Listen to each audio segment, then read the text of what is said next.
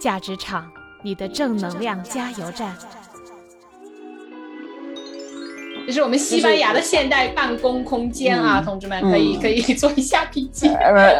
所以你还招员工吗？你还招员工吗？你你那儿简直是一个什么 办公室、猫吧、咖啡厅啊！它是有寓意的。这个灵感太有意思了。Kitty 啊，就是最近我听说你在这个装修你的办公室，但是呢，你你呢装修办公室，你关注的不是怎么把办公室的格局 弄得让人更舒服，你是在办公室里面还建了一个猫窝，是怎么样让猫更舒服？我觉得特别有意思。你能告诉我们 你你你你你怎么想的吗？哦，就是因为我这个人经常会出差，就是不不不是因为疫情的话，我就是被我的同事称为非人和非人。飞人是飞在上面，然后非人是因为我的工作的这个这个强度不像一个正常的人，所以就是他们就叫我非人非人。所以我但是呢，我还有特别喜欢的小动物，所以我养了这个这个喜乐嘛，就是我那只呃英短的折耳。对我还有一只。大家快去他的频道看一下，也，太可爱了那些视频，我真的觉得太可爱了。我这种猫绝对是拯救人类灵魂的 对它很治愈，对。它很治愈人的这种一种，就是说你心里边上的一些压力，所以我觉得它，呃，我的最初想法呢，就是觉得说我经常出差，可能不不大适于就是经常照顾它。你说总是叫人来麻烦别人到家里边来喂它的话，也不是太好。所以我就我就想到说说，因为我们既然买了一个新的办公室，那我们装修的时候呢，就把猫的这件事情考虑进去，这样的话就不用说，就我同事就可以照顾这个。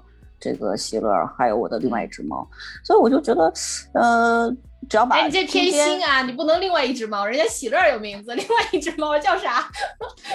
芳名叫啥？因为这只猫呢，是我朋友去年年初的时候送给我的，然后他在国内送给我的，然后呢，我就说，我说我要给他办一些手续，才能从国内。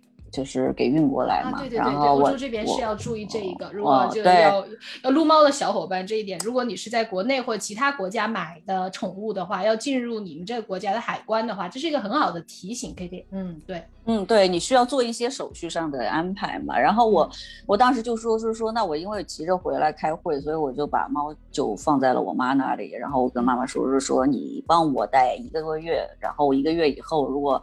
这个我就会回来，把它这个手续都弄好了以后，我就把它带走。然后它是一只暹罗猫，它叫德龙，啊，然后特别啊外形，嗯，对，然后结果就来了疫情，然后一切都变了，然后这只猫就就就从我的猫变成了我妈的猫，是这样，这这这就是它的故事啊，因为我没有。我妈她毕竟上上岁数，所以她很少能给她拍一些就是比较有意思的这个视频。但是对照片很多，照片很多，但视频就少一些。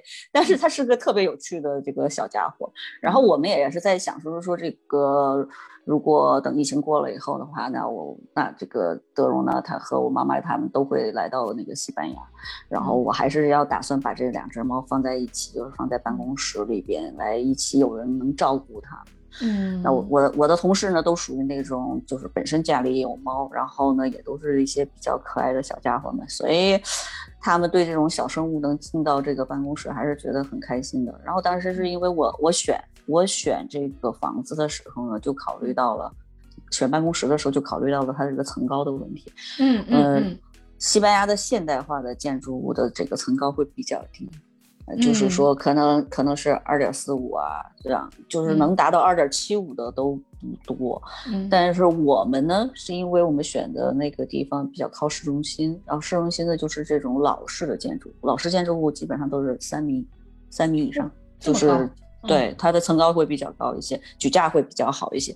这样的话，就是嗯，能把这个猫的空间和我们的空间合理的分开。这是我当时的想法，因为我们在下边工作，但猫它其实很喜欢往上跑，对，所以我我们设计了一个就是在墙面上的一个云台，就可以让它去最上边。然后这个云台本身呢，也是个下边是个是个电视柜，然后这个两侧两侧呢是这个可以放一些文件的这个架子，然后尽量让他们在上边活动。然后这个云台的一个一角呢，它会下来啊，有梯子下来以后呢，是接到我们的一个飘窗那儿。那个很大的飘窗，那个飘窗是呃正好是朝东面的，所以阳光非常好。嗯，我们的设计方法是人也可以坐在那儿喝咖啡，嗯，然后嗯喝个下午茶什么的，然后猫也可以在那儿晒太阳，就是基本上就是这么想。所以你还招员工吗？你还招员工吗？你你那儿简直是一个什么办公室、猫吧、咖啡厅，你你还可以做什么其他的吗？太厉害了，真是，就是好舒服，好舒服。这是我们西班牙的现代办公空间啊，同志们可以可以做一下笔记。呃，西班牙有一个也也特别好笑，西班牙有一个就是在巴塞罗那有一个栋建筑物啊，是法国的，呃，我不知道，哎，我真的你应该知道，它叫 Runway。是一个啊，就是喜欢用金属的，对对对对对对，他这是装置艺术家，而且也是一个，嗯，对他不是很喜欢用金属作为结构，然后建房子嘛？我们的自来水公司就是他建的，这个这个。哇，你你们住的每一栋房子都是就是世界闻名的这些艺术建筑师吗？拜托，真的太厉害了吧！哎，就是在这个巴塞罗那，你你你很很容易就在街边上看到这明信片吧？明信片上会有一个像子弹头一样的那么一个建筑物，然后五颜六色的，那个就是自来水公司的原型，就是自来水原来的楼。那个为什么？上次我下次要去。嗯哦，你只要站在高处看就好，就能看到它。有的时候路过就能看到它。它尤其是晚上，它晚上会打那种光嘛，然后就五颜六色的，非常好看。它为什么是子弹头的形状？其实是就是因为倒过来不就像水滴一样嘛，所以它是自来水公司的大楼嘛。啊，它是有寓意的。这个灵感太有意思了。我其实不知道是很好自来水公司，但是我他我我我看到过它的那个在在城市里面非常彰显它这种特点的感觉，一看就是知道是巴塞罗那，但是我从来不知道它是自来水公司，而且倒过来居然是个水滴的形状。哦，谢谢，今天太棒了，我觉得，哎。好，这个问题呢是关于这个 Kitty 他在海外创业的这么多年，他也说过他在欧洲呢居住了二十多年，在西班牙也居住了十年以上，所以呢，我相信他在这个方面是非常有感受的。其实你可不可以给我们讲一下，经过了这么多年，你心目当中的家是什么样子的呢？嗯。某种程度上来说，我觉得家，我对这个东西的概念可能就是里面是什么样子的，我可能没有什么清晰的概念。但是我体在哪一个位置很在意。就比如说，呃，我很喜欢这个有山有水的地方，啊，就是既有山又有水的地方。那你说巴塞罗那确实它也是有山有水，但是它这个距离太远了。那正好就是在这个我的周边，叫巴塞罗那的周边，就有这种小镇，就是我我跟大家说可以去度假的一些休闲度假的这种，呃，这种民宿啊，都在那边。然后这边呢也是有一个地方呢，就是梅西他住的这个小镇，我平时管它叫梅梅西小镇，但是其实叫 g a s t e f e 然后那个地方呢，它就山和这个海的距离就不是很远。我是因为我比较喜欢运动，我虽然。疫情的时候又暴增了体重，但是呢，就是平时平时还是很喜，我平时还是很喜欢，就是说在海岸线上，呃，骑个自行车或者是徒个步，然后有机会啊，就有就还有去游泳，然后。嗯，就是说，如果是山后边后山，它那个地方的后山呢，是国家公园，你直接就可以进去徒步，然后骑山地车都可以，很棒很棒。所以对这个对我来说，可能就是比较重要的。还有一件事情，可能是内部里边我唯一的要求就是比较。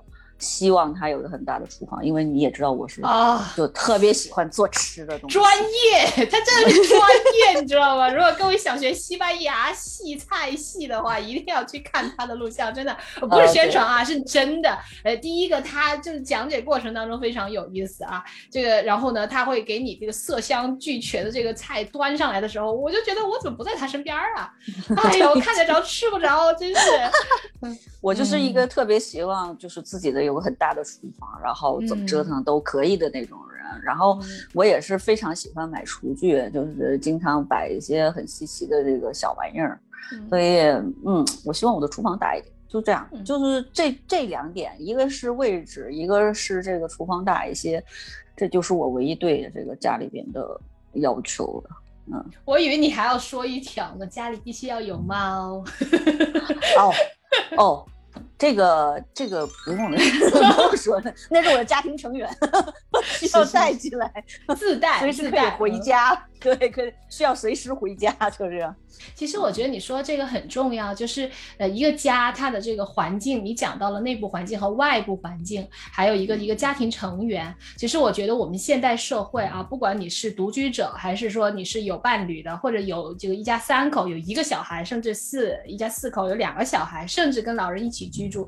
其实我觉得不管什么样形式的，都算一个家。家其实就是你每天生活的这一个空间和你每。每天生活的生活方式，我觉得就是这么简单。有的人甚至连这个、这个、这个，比如说的这个，嗯，茅草屋他都没有呢。他甚至就是可能住住旅店或者是怎么样，就有这样子的人，但是他心中依然有家。我就上次听说一个骑行的人，我觉得他很厉害啊。他这个人，他在他他在中国，呃，这么多的省，就是自行车，就一个山地车，他骑行那么多的省市。然后他现在的理想更大了，要要去到国外，然后也是用山地车继续骑行。所以你说他家在哪里呢？就像一个蜗牛一样，就背在他的壳上，他身上，他他走走到哪个地方，哪个地方就是他的家。但是，就是他的幸福感还是满满的。最后呢，我非常期待你在评论区里告诉我你的故事和感想，还有不要忘了给白鹿的专辑五星好评哦！正能量加油站站长白鹿和你评论区里见喽，拜拜。